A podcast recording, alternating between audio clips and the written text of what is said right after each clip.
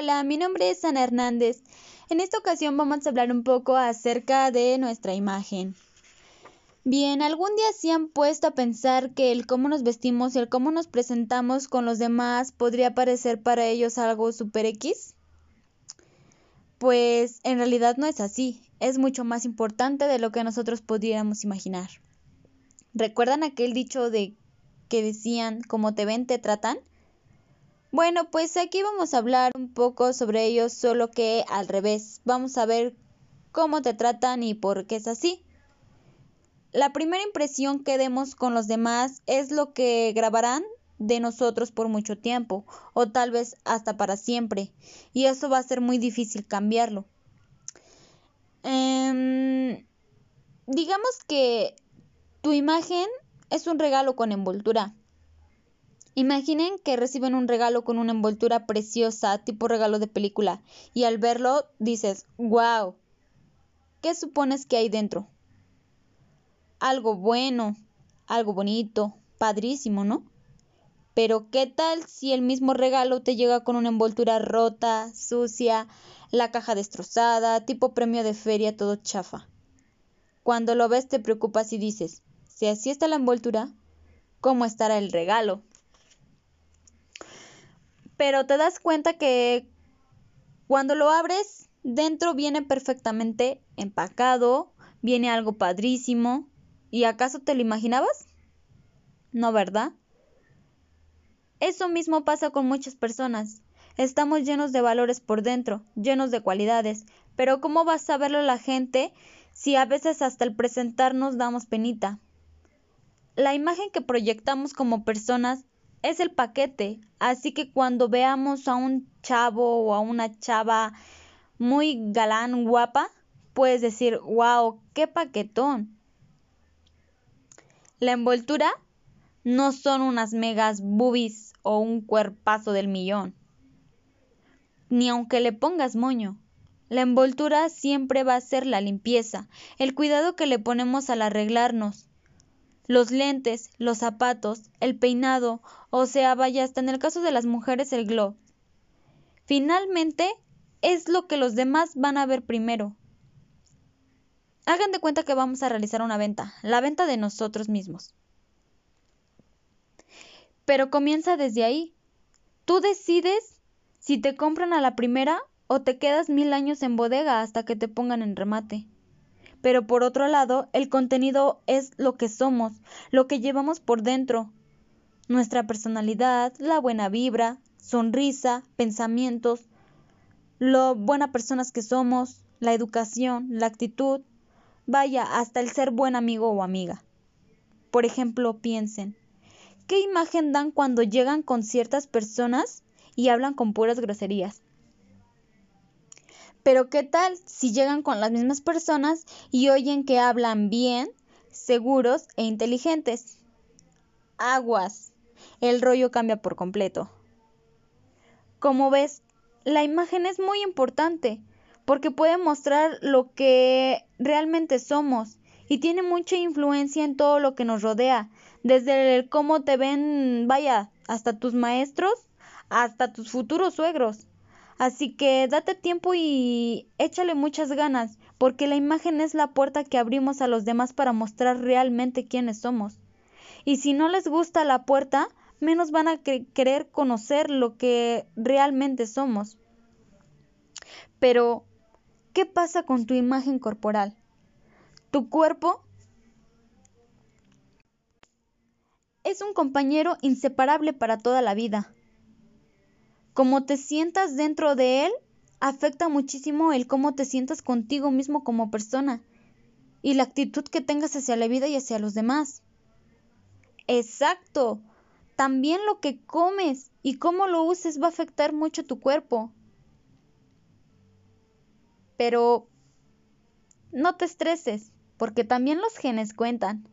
Así que si heredaste los tobillos anchos de tu tía, la que le decían la pata de elefante, o las piernas flacas de tu tía, a la que le decían fideos, por más que le hagas, son cosas que debes aprender a aceptar y a vivir con ellas. Dime, ¿quién no quisiera estar como Maribel Guardia. Pero recuerda que está en tus manos ponerte a dieta, hacer ejercicio y cuidarte. Te vas a dar cuenta de que cuando lo hagas, cuando te esfuerces por estar bien, claro, sin exagerar, tu autoestima crece y crece gruesísimo.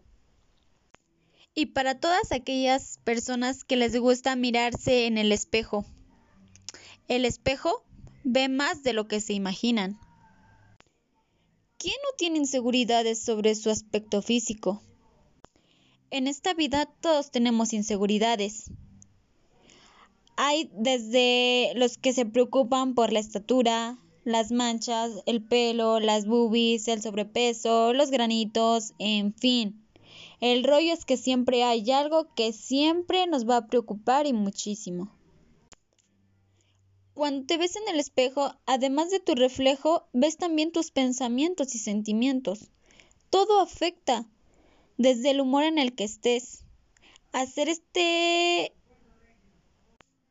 ejercicio ayuda de mucho, pero si eres mujer, procura no hacerlo cuando estés en tus días.